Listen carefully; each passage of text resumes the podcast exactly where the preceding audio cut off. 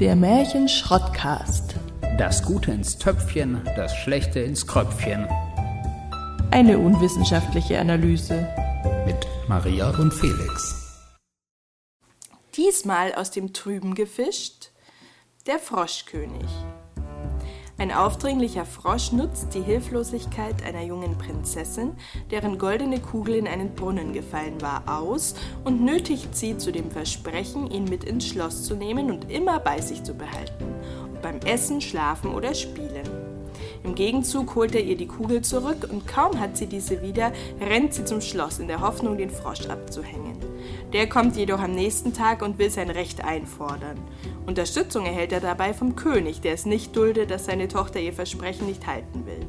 Als der Frosch nach dem Essen nun auch noch in ihr Bett möchte, platzt der Prinzessin der Kragen und sie wirft ihn gegen die Wand, wodurch sich der Zauber einer bösen Hexe löst und aus dem Frosch ein Königssohn wird. Nach einer gemeinsamen Nacht nimmt dieser sie mit in sein neues Reich, worüber sich vor allem der eiserne Heinrich, ein Diener des Froschkönigs, freut.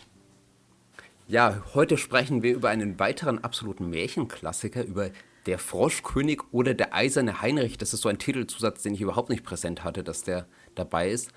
Das ist ein Kinder- und Hausmärchen der Gebrüder Grimm. Genau, und es fällt unter die Zaubermärchen. Und da speziell unter übernatürlicher oder verzauberter Mann. Und das macht auch absolut Sinn, wenn man sich mal so den Content genauer vor Augen führt. ich hätte noch einen alternativen Vorschlag. Es ist eigentlich eine Coming-of-Age-Story, also eine Geschichte über das Erwachsenwerden. Mhm. Und ich überlege gerade, ob wir sowas auch schon hatten. So ein bisschen vielleicht schon, oder? Ja, Hans im ist Glück. Ha ja, genau, daran habe ich auch gedacht. Der Hans im Glück ist auch so ein bisschen eine Coming-of-Age-Story. Ja. Wobei er sich nicht wirklich weiterentwickelt. okay, aber wir ver verlieren uns jetzt gerade in Details. Aber diese Geschichte ist ja eigentlich auf jeden Fall eine, oder? Genau, aber da gehst du jetzt schon ein bisschen auch auf unsere neue Kategorie ein, würde ich sagen. Deswegen feuern wir Genau. die mal ab, oder? Die feuern wir ab. Sieben auf einen Streich. Genau, wir haben schon vor einer Folge, vor zwei Folgen eine neue Rubrik eingeführt, die wir jetzt noch mal ein bisschen umgemodelt haben. Sie heißt sieben auf einen Streich. Das heißt, es kommen jetzt einfach sieben kurze Fakten zum Märchen kurz hintereinander zur kleinen Einstimmung auf das, was wir dann gleich besprechen. Und ich fange an mit der Eins. Diese Geschichte geht auch auf eine Erzählung einer Familie zurück. Das hatten wir schon mal mit der Familie Hassepflug. Diesmal ist es die Familie Wild. Und das ist auch eine der Hauptquellen der Gebrüder Grimm, die sie dann sozusagen weiterverarbeitet haben. Genau, und frühe Versionen des Märchens fanden die Gebrüder Grimm schon in Büchern aus dem 16. Jahrhundert. Es gibt dieses Element des Tierbräutigams oder der Tierbraut, du hast es gerade schon angesprochen. Das gibt es auch in anderen Märchen, beispielsweise in Schneeweißchen und Rosenrot, aber eben auch in verschiedenen anderen Varianten dieses Märchens, die sich eben unter anderem auch im ost- und nordeuropäischen Raum finden und hier so in dieser Froschkönig-Geschichte vereinigt werden. Bräutigam muss ich ja noch anzweifeln, aber da komme ich noch zu. Das Bild von Eisenbahn ums Herz, das sich ja auf den Eisernen Heinrich bezieht, das gibt es bereits seit dem Mittelalter und hat eine Entsprechung in der Redensart, mir fällt ein Stein vom Herzen. Und natürlich gibt es auch zahlreiche Verfilmungen oder andere Verarbeitungen, unter anderem von Disney als Animationsfilm Küss den Frosch. Übrigens kein sonderlich guter. Und es gibt auch andere literarische, musikalische oder filmische Werke, die darauf Bezug nehmen, unter anderem von Wilhelm Busch und Janusz. Und es existieren zahlreiche psychoanalytische Deutungen, die vor allem eben dieses Motiv des sexuellen Erwachens in den Vordergrund stellen, beispielsweise auch bei Carl Jung. Ja, wie hat es dir denn gefallen eigentlich, denn, der Froschkönig? Ja, also äh, als wir beschlossen hatten, das Märchen zu besprechen, ist mir irgendwie so in der Erinnerung an das Märchen, ich hatte es noch gar nicht nochmal gelesen, so aufgefallen, dass ich, glaube ich, den Frosch im Märchen sehr viel anders wahrnehme als in Darstellung. Also ich finde den Froschkönig, wie er immer dargestellt wird, da grinst er immer so niedlich und der sieht ja immer so sympathisch aus und freundlich. Und irgendwie, ich weiß, ich hatte, glaube ich, auch ein Hörspiel davon, wo der Frosch auch extrem, ja, halt so eine sehr unangenehme Stimme hatte, auf jeden Fall auch. Und das passt ja auch voll auf das Märchen. Sieht man ja auch an unserer bisschen gefärbten Zusammenfassung, die wir schon präsentiert haben. Also aus meiner Sicht passt es halt, dass der Froschkönig oder der, der Frosch, der ja keine Krone trägt, sonst wäre es ja etwas offensichtlich im Märchen, ähm, dass der halt eigentlich eher halt so ein aufdringlicher, nerviger Typ ist und eben nicht dieser lächelnde Froschkönig, wie du ihn immer auf Bildern siehst.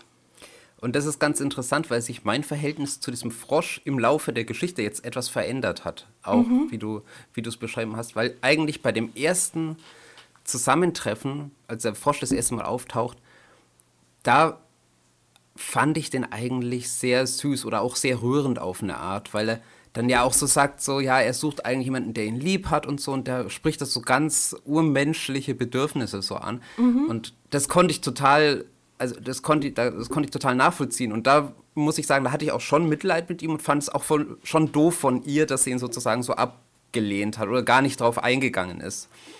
Und das ändert sich aber natürlich ziemlich radikal im Laufe des Märchens, wie du es jetzt eben auch beschrieben hast, weil er auch echt äh, ganz schön creepy wird. Ja, wobei ich noch als mögliche Verteidigung des Froschs anführen möchte, dass er ja vielleicht auch als Frosch des Zaubers sich bewusst ist und weiß, wie er davon befreit wird. Und vielleicht deswegen. Also wenn er jetzt weiß, er muss gegen die Wand geklatscht werden, damit der Zauber sich löst, dann musst du ja sowas machen, um gegen die Wand geklatscht zu werden.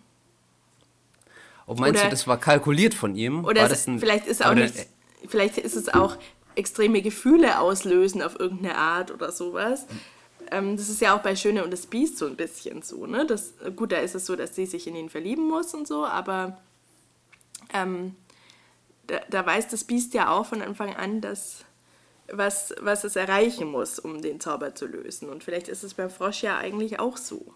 Und dann könnte man verstehen, dass er so aufdringlich ist und verzweifelt. Aber dann könnte das doch einfach sagen. Also das erschließt sich eben mir dann nicht das, ist das also nicht auch komisch, wenn dann jemand zu dir kommt und sagt, ich möchte, dass du mich gegen die Wand klatscht und ist total freundlich? Das würde man ja dann vielleicht auch. creepy auch auf eine Art. vielleicht hat er es so auch schon ein paar Mal versucht und jetzt wollte er es mal anders angehen. Ja, das ist aber schon auch sehr, ja, wieder sehr manipulativ. Das hatten wir das letzte Mal auch, oder? Es ist ein manipulativer Frosch wenn, das, wenn er weiß, was, wie es um ihn bestellt ist und was er tun muss oder was er erreichen muss, ja, dann schon, ja. Und das führt ja auch zu einem ganz interessanten Element, das ja gar nicht vorkommt in der Geschichte, das, die, das man aber immer mit dieser Geschichte verbindet, und das ist der Kuss. Genau, ich habe auch gefunden, dass es auch eine kinderfreundliche Version gibt, in der der Frosch einen Kuss verlangt von der Prinzessin, um von seinem Fluch erlöst zu werden. Also da wird auch nahegelegt, dass er weiß, was los ist. Mhm. Und in manchen Versionen küsst die Prinzessin den Frosch widerwillig und er wird erlöst. In anderen Versionen weigert sie sich, wirft ihn gegen die Wand, weil er geküsst, also halt auf diese ja. Forderung hin. Und dann verwandelt er sich in einen Prinzen. Und es gibt auch eine Version, in der die Prinzessin den Froschkönig gegen die Wand wirft, worauf dieser einfach stirbt, statt sich in einen Prinzen zu verwandeln. Und da wollte ich dich fragen, wenn du jetzt diese drei zur Auswahl hättest, welche fändest du da am besten?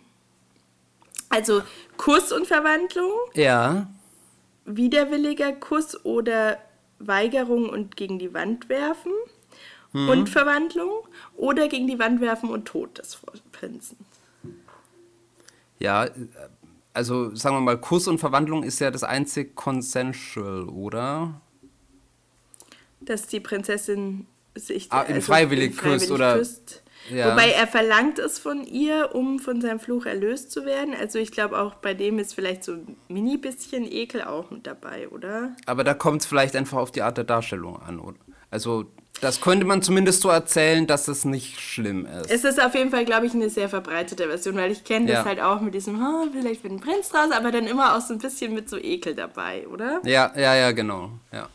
Ich fände aber die Version, wo er stirbt, auch nicht schlecht. Also ich muss sagen, bei den Disney-Filmen, wo der Prinz am Ende sich verwandelt hat, zum Beispiel bei Schön und das Biest, ja. da fanden wir immer den Prinzen völlig hässlich, weil wir haben uns im mhm. Laufe des Films so in das Biest gewöhnt und das Biest Ja, dann ja. so lieb gewonnen. Und dann kommt auf einmal so ein gelackmeierter, hässlicher Prinz raus. Ja. Da waren wir nie dafür eigentlich bei mir in der Familie so. Ja, das kann ich verstehen. Ja, vor allem, weil diese Darstellung von diesen Märchenprinzen ist ja auch wirklich immer ziemlich eklig. Ja.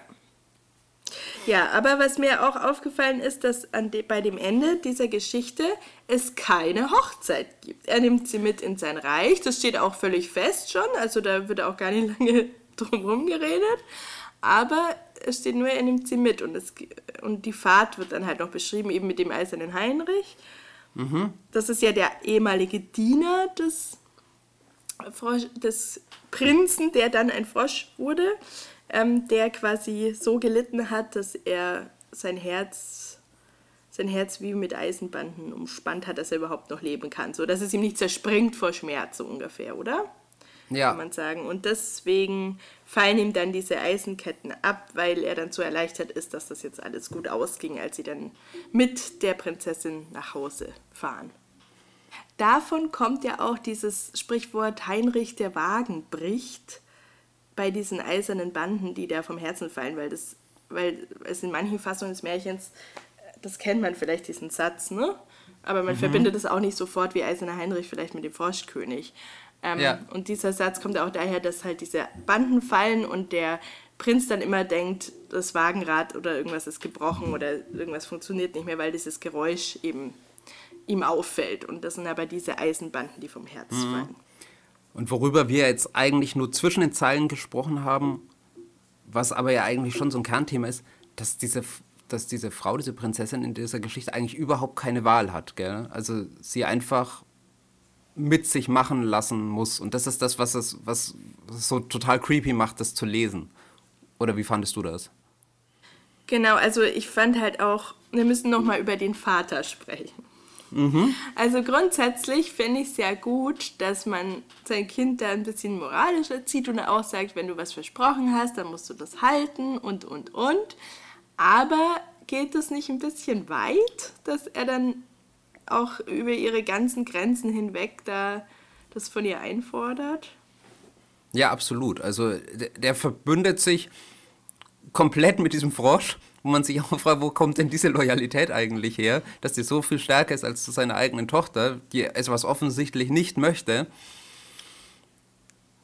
Ja, im Das Kleinen, hat man, im Kleinen hat man das natürlich als Eltern oft, dass du sagst, am Spielplatz zum Beispiel teilen, dein Kind will absolut nicht und du findest es aber einfach unangebracht, wenn, wenn man irgendwie einen ganzen Eimer voll Sandspielzeug hat und jetzt kommt man vielleicht sogar ein Kindergartenfreund und will auch nur eine Schippe haben, dann schämt man sich halt schon so ein bisschen als Eltern auch, wenn, Ja. wenn das halt nicht ähm, auch wenn es nicht ein Kindergartenfreund ist, so viel zu dem Thema, wo kommt die Loyalität daher, ist man, glaube ich, schon auch oft ver ja, verfängt man dazu, da auch gegen das eigene Kind dann zu handeln.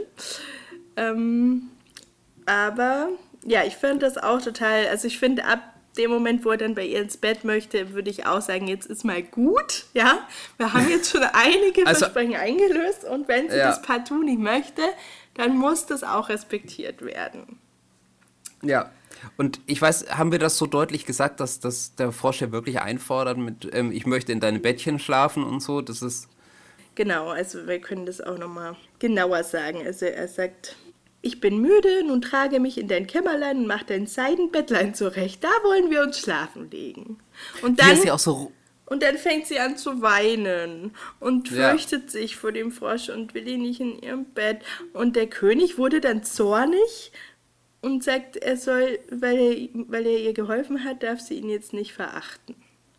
ja. Und da ist auch wirklich vorbei mit der Empathie für den Frosch bei mir, muss ich sagen. Wie er sie dann so rumkommandiert und dann irgendwie alles der Reihe nach so abgearbeitet haben möchte, wo man dann doch merkt, er will eigentlich doch nicht irgendwie einen Spielkameraden haben oder jemanden, den man lieb haben kann oder so, sondern er will eigentlich eher eine, eine Zofe haben oder sowas, oder? Ja, ja, wie gesagt, wenn man, wenn man voraussetzt, dass er nicht weiß, was er erreichen möchte. Ja, ja, genau. Genau, ja. Also ich finde es auch schwierig, aber dann kommen wir zu der psychoanalytischen, da kann ich jetzt vielleicht drauf eingehen, ähm, zu der Deutung, dass es eben, wie du sagst, so Coming of Age und ein Teil des Erwachsenwerdens ist, dass sie lernt, auch gegen ihren eigenen Vater und gegen den Frosch ihre Interessen zu wahren und dass sie das eben nur kann, ähm, weil sie oder ja, dass es vielleicht auch dieses Einengende braucht, damit sie einfach überhaupt diese Aggression entwickelt und sich da durchsetzt, oder? Hm. Ja, das kann man schon so sagen.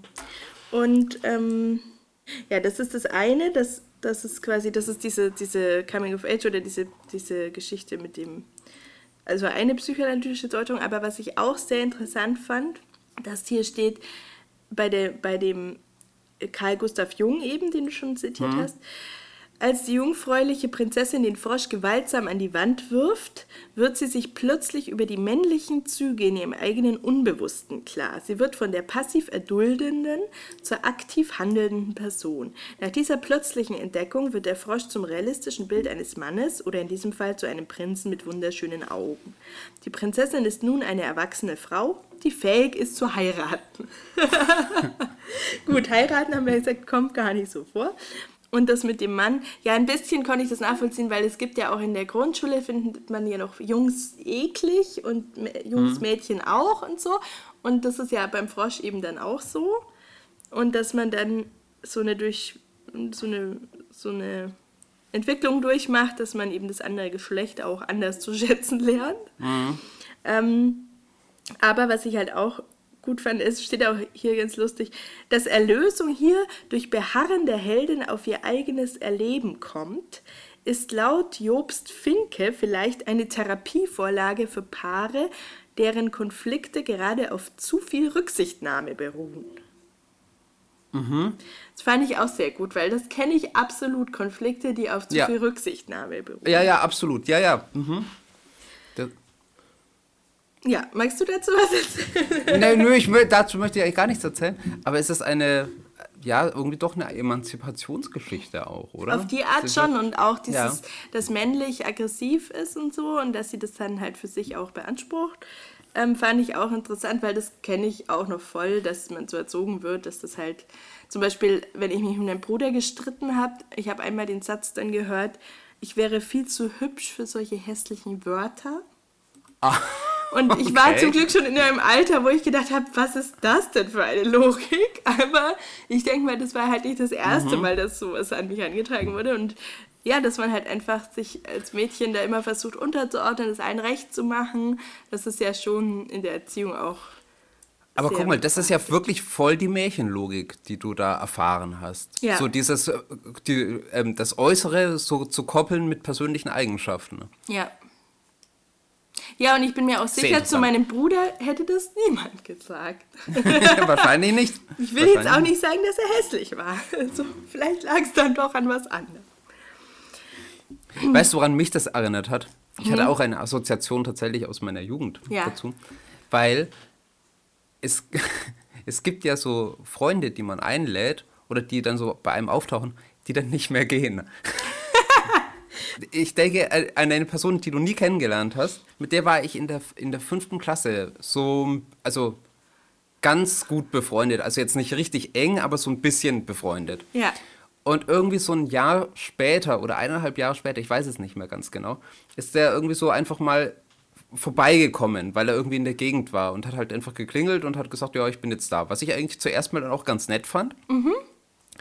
Ähm, und habe gedacht, ja, ist doch nett, irgendwie cool, dass er sich nochmal sehen lässt und so. Und dann habe ich ihn auch rein, äh, reingelassen und haben wir irgendwie was zusammen gemacht und so. Und irgendwie wurde es immer stranger, die, die, das, auch sein Verhalten irgendwie, dass er irgendwie die ganze Zeit sich so, so verselbstständigt hat und einfach so Sachen gemacht hat, die man eigentlich nicht macht, wenn man irgendwo zu Gast ist. Weißt du, was ich meine? Mhm. Und dann hat er irgendwie, ich hatte irgendwie so einen Stift und der ist, den hat er dann irgendwie zerbrochen weil er gedacht hat, den kann man bestimmt verbiegen oder so. Okay. Das war irgendwie etwas super strange. Und er hat es aber auch. Und ich glaube, ich bin da immer mehr so passiv-aggressiv geworden. Mhm. Und habe irgendwie gedacht, der muss doch jetzt irgendwann mal wieder gehen. und, und es hat aber irgendwie.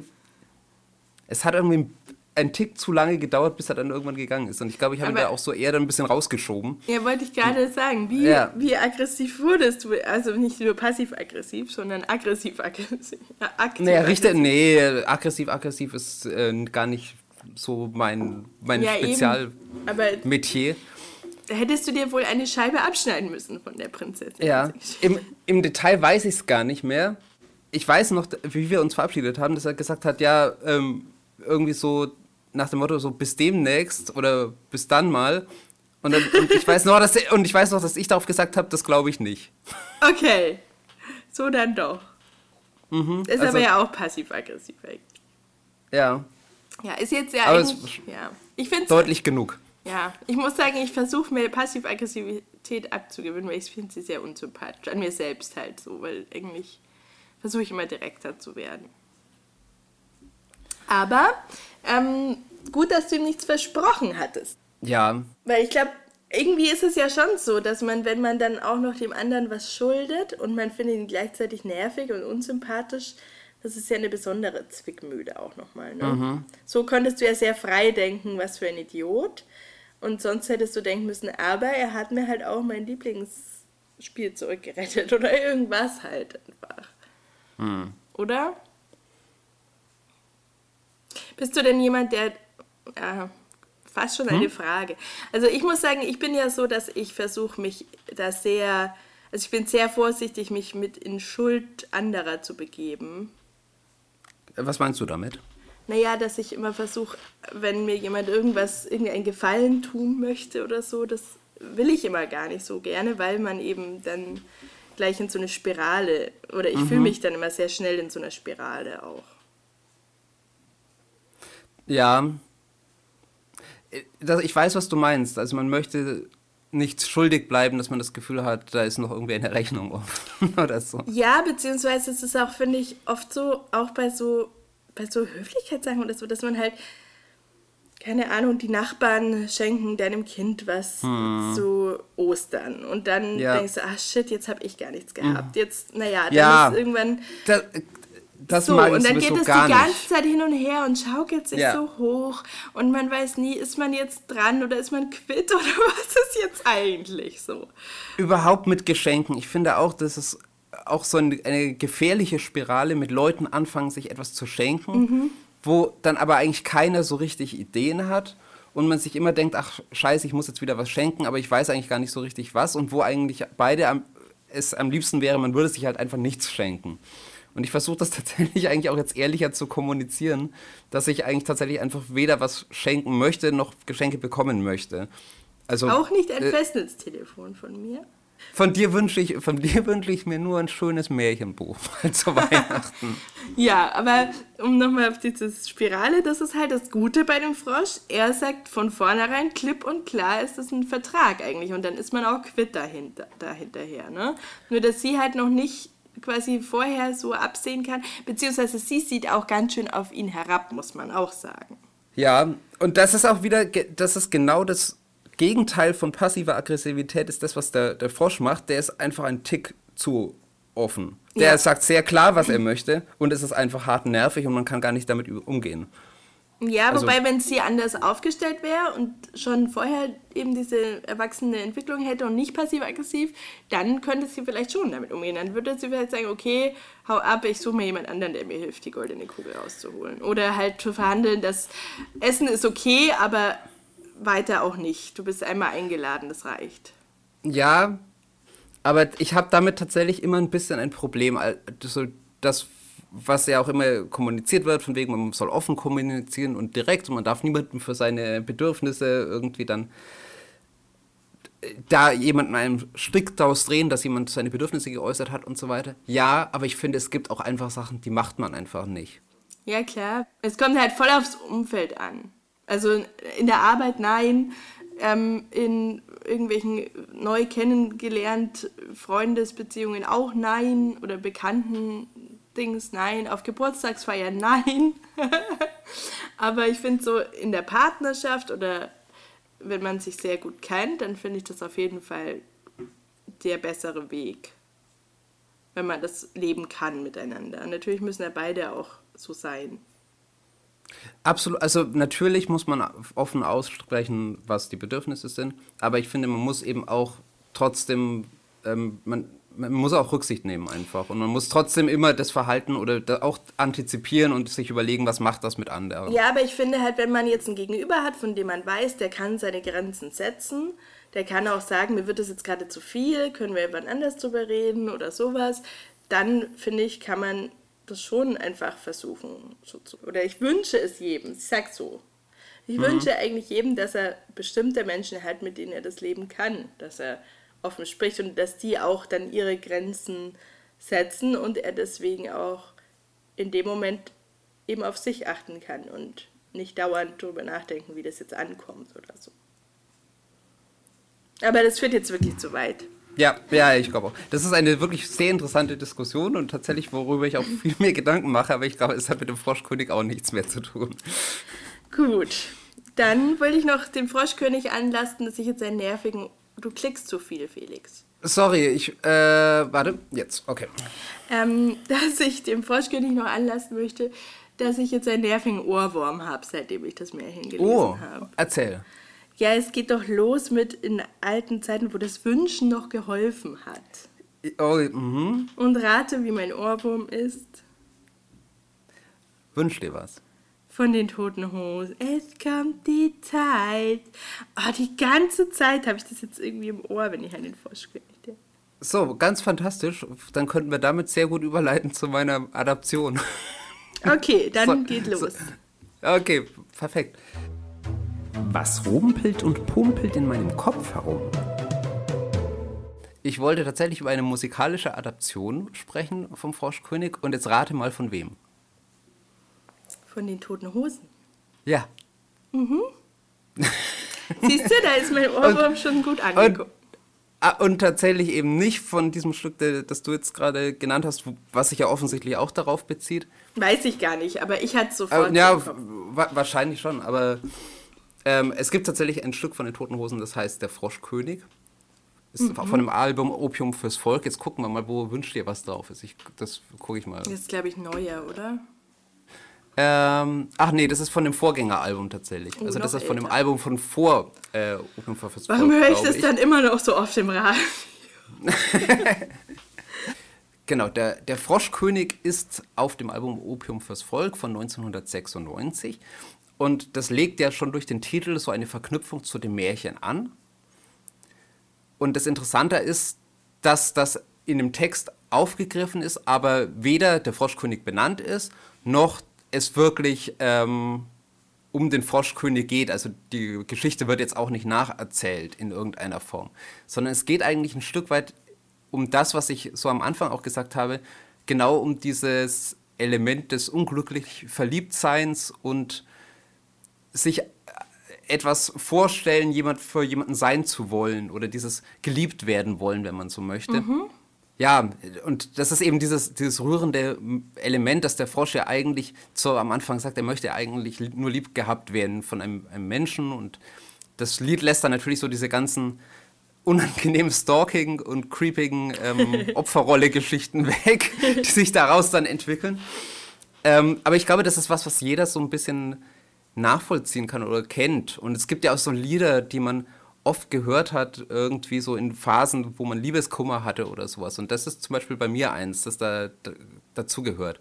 Und als wir darüber gesprochen haben, dass wir einen Froschkönig machen wollen, habe ich dann überlegt, ich kenne doch da irgendwas, Froschkönig und so. Es gibt da irgendeinen Song und ich hatte den überhaupt nicht mehr präsent. Ich habe das auch schon endlos lang nicht mehr gehört gehabt und habe das dann gesucht und bin dann darauf gestoßen, dass es eben tatsächlich diesen Song gibt. Und aber eben nur wirklich ein Element aus dem Märchen herausnimmt und das dann weiterverarbeitet und da auch zu diesen zahlreichen unglücklichen Liebesliedern der Toten Hosen auch ganz gut passt. Was aber auch eben wieder zeigt, dass man so viele verschiedene Deutungen auch aus diesem Märchen rausziehen kann oder so Ansatzpunkte, wo man drauf, daran anschließend weiterdenken kann. Mhm. Haben wir jetzt dann auch schon ähm, festgestellt. Und daran direkt anschließend könnte ich meine Frage stellen. Außer du möchtest zu dem Song was sagen, aber du kennst den wahrscheinlich auch gar nicht. Oder nee, ich wollte dich nur kurz noch fragen, ob du beim nächsten Liebeskummer, nachdem du jetzt den Froschkönig kennst, ja. auch wieder den Froschkönig hören würdest. Ob du das noch genauso ähm, hören könntest Ob ich das noch so hören könnte wie und dich früher. damit, damit da auch Ja. so reinversetzen in den Vorstand. ob, man, ob man sich dann noch so suhlen könnte in seinem, in seinem Unglück, sage ich jetzt mal. Ähm, das ist eine gute Frage, weil es ist auch wirklich ein bisschen eklig, so vom we- wenn man, wenn man da den Text liest und so. Und so dieses, eben genau dieses sich in seinem Unglück suhlen und sowas ist etwas, was man, glaube ich, in dieser Situation sehr gut kann, aber mit Abstand eben auch nicht mehr so gut findet. Oder wo man vor sich selber. Wo man so Also- ein bisschen seinen Stolz. Ja, ja, ja, genau. Wo man, Ja. genau, wo, wo man denkt, äh, Verloren hat. ja, äh, genau, da hat man so ein bisschen Stolz verloren und dann ist das auch irgendwie gut, dass diese Phase vorbei ist. Ist aber eine gute Frage, ob man das dann. Ich glaube, dass das auch tatsächlich so ein, so ein Stück ist, das vielleicht auch für ein bestimmtes Alter einfach ist. Okay. Ich glaube, dass so, so mit 16, 17 oder sowas, keine Ahnung. Oder wenn man halt so diese unglücklichen Liebesgeschichten irgendwie in der Jugend hat, da ist das, glaube ich, genau das Richtige, weil das so genau diese Punkte triggert, die einen da so beschäftigen. Aber ich glaube auch, dass das irgendwann, dass man das irgendwann mit Abstand hören kann und dann kann man es vielleicht auch immer noch irgendwie gut finden auf eine Art, aber ich glaube, dass einfach so dieses Gefühl nicht mehr so da ist. Und ähm, meinst du, es hören vor allem Männer dann oder auch Frauen? Im Das ist eine gute Frage. Das weiß ich nicht. Ich könnte, ich könnte mir vorstellen, dass das auch Frauen hören. Aber das wäre tatsächlich, und jetzt kommen wir wirklich zu meiner Frage, Ja. die wir jetzt damit einleiten ja, können. ja.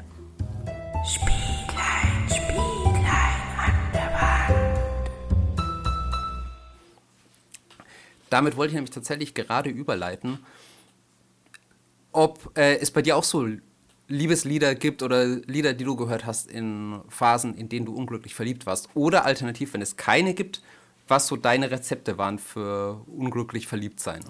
Also voll, voll viele Liebeskummerlieder. Natürlich. Und die, das sind auch immer wieder teilweise die gleichen, die man dann doch nochmal auspackt oder halt. Oder also nicht nur Liebeskummer, sondern auch richtig krass. Also wenn es mir schlecht geht, hilft mir Musik einfach total. Aber es ging immer über den, oder nicht immer, es ist schon auch viel Musik oder Melodie, aber, aber ganz viel auch Text. Also wenn der Text nicht passt, dann bin ich raus bei Musik. Und soll ich jetzt Beispiele nennen? Ja, bitte, das wäre das wär super. Okay, also The No Ceiling zum Beispiel ähm, ist von Eddie Vedder von dem Into the Wild Album. Das ist zum Beispiel für mich so ein Lied, das liebe ich, wenn es mir nicht gut geht oder wenn ich halt ähm, Liebeskummer habe. Und da ist auch zum Beispiel diese Zeile Sure as I'm breathing, sure as I'm sad. Das liebe ich einfach. Das ist so schön. Aber dann geht es halt auch, es muss bei mir immer auch was Positives sein. Also, I've been wounded, I've been healed und so. Also, ich finde das immer gut, wenn es auch ein bisschen Hoffnung gibt, noch das Lied, weil es gibt ja zum Beispiel auch ähm, von, ähm, warte mal, von wem ist das? Ähm, I hurt myself today to, Ja, to see ja, if ja, I still. Cash, oder? Genau. Ähm, das ist so ein. Okay, da ist auch der, das Ende ist auch okay, weil da kommt dann am Ende, ähm, if I could start again, a million miles away, I would keep myself, I would find a way. Und das ist so ein bisschen so ein, so ein bisschen zumindest noch. Mhm. Aber wenn sowas nicht wäre, wenn es nur darum Sich ginge, Unglück suhlen. ja, dann, dann hilft es mir, glaube ich, auch nicht mehr. Also es ist auch, entweder muss es so ein Liebeskummerlied sein, das dann auch feiert, dass man eine schöne Zeit hatte. Oder halt es so einen Ausblick gibt, dass es auch wieder alles gut werden wird. So. Hast du jetzt genug Beispiele oder willst du noch mehr? Nee, Also, ist doch super. Winter von Tori Amos ist zum Beispiel auch so ein Lied, das ich unfassbar gerne höre. Das ist aber jetzt weniger auf Liebeskummer bezogen, sondern generell Ja. so ein Tröstlied halt. Hast du auch eine Frage für mich? Also, hast du schon mal auch so ähnlich wie die Prinzessin so ein Versprechen gegeben, wo du von vornherein nicht so dafür warst oder wo du, ähm, was du dann halten musstest oder nicht halten konntest? Hui! ja, auf eine Art glaube ich schon. So Sachen, wo man weiß, das würde man gerne halten, aber schon weiß oder befürchtet, man kann es vielleicht nicht halten. Also sowas wie zum Beispiel, als ich mal umgezogen bin, und Bekannte hatte, irgend so, dass man äh, irgendwie trotzdem gesagt hat, ja, wir versuchen halt so, also oft es geht uns halt trotzdem zu sehen. Mhm. Und man das vielleicht auch schon glaubt, naja, man kann da ja auch vielleicht mal einfach unter der Woche mal hinfahren und was weiß ich. Ist ja nicht aus Und- der Welt, ja. Mhm. Genau, ist ja nicht aus der Welt. Und natürlich hat man auch im Hinterkopf, naja gut, aber man natürlich hat man dann einfach eine neue Stadt und dann muss man da auch irgendwie neu ankommen und so weiter. Und man äh, es, natürlich kann man, es wird nicht so sein, dass sich wirklich nichts ändert. Das ist einfach doch ein bisschen arg optimistisch. Trotzdem ist es in dem Moment, wo man sagt, jetzt auch nicht gelogen, weil man es da trotzdem wirklich denkt, man, man würde das schon gerne. Aber vielleicht hört man da trotzdem auch gleichzeitig eine Stimme, die einem sagt, ja, es, natürlich sollte das Ziel sein, dass der Kontakt jetzt nicht abreißt, aber es wird auch nie, es wird nicht so sein, dass sich nichts ändert. Und letztlich, äh, so war es auch. Also ich meine, es, die, die Freundschaften haben sich auch alle gehalten. Es ist jetzt nicht so, dass es jetzt wirklich abgerissen wäre oder dass man sich gar nicht mehr sieht. Aber natürlich ändert sich dann da etwas. Und das möchte man vielleicht da nicht wirklich wahrhaben, aber man weiß es vielleicht trotzdem so ein bisschen. Okay. Knüppel aus dem Sack. Das Fazit. Dann kommen wir zum Fazit. Wir haben noch gar nicht so richtig darüber gesprochen, wie es uns eigentlich gefallen hat, oder? Das können wir jetzt nachholen. Genau, also ich kann zusammenfassend sagen, Prinzessin fühle ich sehr mit. Frosch extrem unsympathisch, auch wenn man das, ich weiß nicht, ich mag ihn einfach nicht, ich kann es nicht ändern. Das ist so aufdringliche, oh, mir, mir stellen sich da echt die Nackenhaare auf, wenn ich schon dran denke, dass mir so ein Frosch über den Weg liefe, obwohl ich Frösche ja, wie wir schon aus Frau Holle wissen, eigentlich schätze. Und ähm, keine Hochzeit finde ich gut, wobei ich generell sagen muss, was mir gar nicht gefällt, dass sie halt auch da wieder, man sagt dann zwar, sie ist jetzt erwachsen und sie kann jetzt für ihre Wünsche einstehen, aber es wird überhaupt nicht deutlich, ähm, ob sie jetzt überhaupt da mit möchte oder so. Also es ist ja irgendwie so über Nacht, er schläft eine Nacht bei ihr und dann soll sie gleich mit in sein Reich. Das kommt mir jetzt nicht so vor, als wäre das voll in ihrem Sinne eigentlich. Und als hätte sie da voll ihre Interessen gewahrt. In der Hinsicht finde ich es auch ein bisschen schwierig. Und zum Thema Kinder vorlesen muss ich sagen, ich, ich finde auch, da es hängt wieder sehr vom Alter ab. Es hängt von der Fassung ab, ob man dieses, ja, also ich weiß auch gar nicht, ob es jetzt kinderfreundlicher ist, wenn man widerwillig einen Frosch küsst. Das ist, finde ich, fast noch schwieriger, als ihn gegen die Wand zu klatschen. Oder? Was würdest du denn eher deinem Kind vorlesen, wenn du jetzt hättest?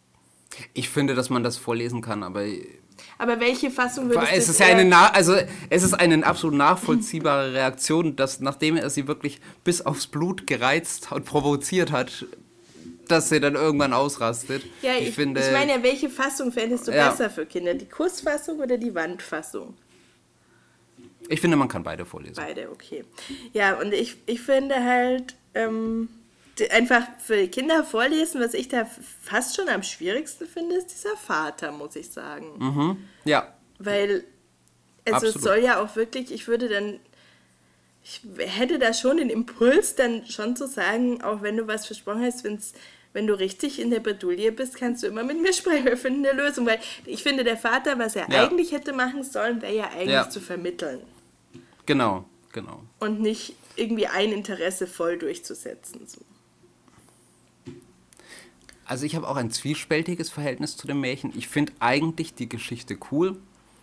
Und ich glaube auch, dass man die erzählen kann, dass die äh, rührend ist und emotional ist und dass man da auch mitfühlen kann. Vielleicht sogar idealerweise irgendwie für alle Seiten. Das wäre irgendwie dann der, meine Wunschvorstellung, dass man das hinbekommt, dass man sich dann nicht so arg vor dem Frosch ekelt, dass man eine Empathie für den Frosch hat, aber gleichzeitig eben auch so den Standpunkt der Prinzessin versteht.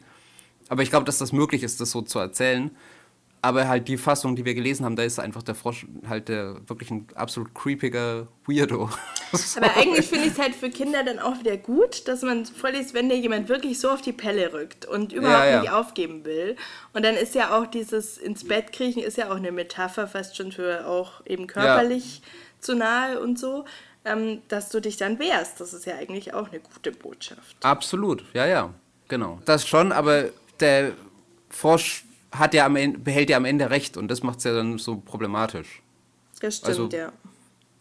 und er, ja, er nimmt sie ja dann trotzdem mit. Und sie hat ja auch gar keine Chance, die jetzt zu sagen, naja, Moment, so haben wir jetzt nicht gewettet, dass ich jetzt auch noch mit dir irgendwie in dein Königreich rei reise. Sondern. Ich will dich erst also, kennenlernen. Also, es, es, wird halt doch dann die ganze Zeit über sie bestimmt, auch nachdem sie ihn gegen die Wand geklatscht ja, hat. Ja. Also es ist nicht so, dass sie jetzt aus ihrer Unmündigkeit komplett erwacht wäre, sondern es war ein kurzer Ausraster und danach ist halt eigentlich alles wie vorher, nur dass der Frosch kein Frosch ist. Ja, ist wie, wie der Junge eben gesagt hat, sie ist jetzt fähig zu heiraten. Ne? Absolut, ja. und, ja genau. Super. Und äh, meinst du, dass er auch, also dass er sich Gedanken machen sollte, ob er eine Frau heiratet, die ihn vorher gegen die Wand geklatscht hat? Ich finde es schwierig, den Frosch nach all dem als Opfer dastehen zu lassen. Das, ich glaube, die sollten grundsätzlich mal über die Basis ihrer Beziehung nachdenken. Das ist ein gutes Fazit. So, dann, also erstmal haben wir noch was, eine Rechnung offen, wo wir uns mal bedanken müssen. Unbedingt, ja. Wir haben ganz tolle Empfehlungen bekommen. Genau. Von, einmal von einem Podcast über Podcasts nämlich den Podcast im Podcast Sumpf. Den können wir euch ans Herz legen und und dann gibt es den Handgemenge-Podcast, die uns auch sehr freundlich empfohlen haben. Und großer Shoutout an euch, so sagt man das doch heute, oder? Wir machen einen Shoutout. Genau. Und wir verlinken sie natürlich auch beide nochmal in den Show Notes. Genau. Vielen Dank. Das ist super nett, dass ihr an uns gedacht habt. Ja, da haben wir uns sehr gefreut. Ja, und sonst könnt ihr uns natürlich auch erreichen auf Instagram, auf Twitter ja. und per E-Mail an post.märchenschrottcast.de mit AE natürlich Märchen. Genau, und da interessiert uns natürlich ganz besonders, wie ihr so den Frosch empfunden habt, was ihr zu dem Vater zu sagen habt. Ob ihr auch Liebe, Lieblingsliebeskummerlieder habt. Vielleicht sollten wir da mal eine Spotify-Playlist Froschkönig anlegen. Ähm, genau. Und ähm, wie es euch so geht mit dem Märchen oder mit unseren Themen drumherum, wie zum Beispiel Grenzen setzen und mhm. ähm, Konflikte, die auf zu viel Rücksichtnahme beruhen. mhm. Genau. Also wenn ihr euch wiedererkannt habt oder irgendwas besonders herausragend fandet, dann meldet euch gerne bei uns, auch bei Kritik natürlich. Wir wollen uns ja auch ständig verbessern und mit der Audioqualität machen wir das jetzt hoffentlich auch bald mal endlich konsequent. Genau. Wir arbeiten dran. Genau. Und da kann man jetzt nur nochmal zum Abschluss sagen, wenn euch keiner gegen die Wand geklatscht hat, dann hören wir uns in zwei Wochen wieder beim Märchen-Shortcast.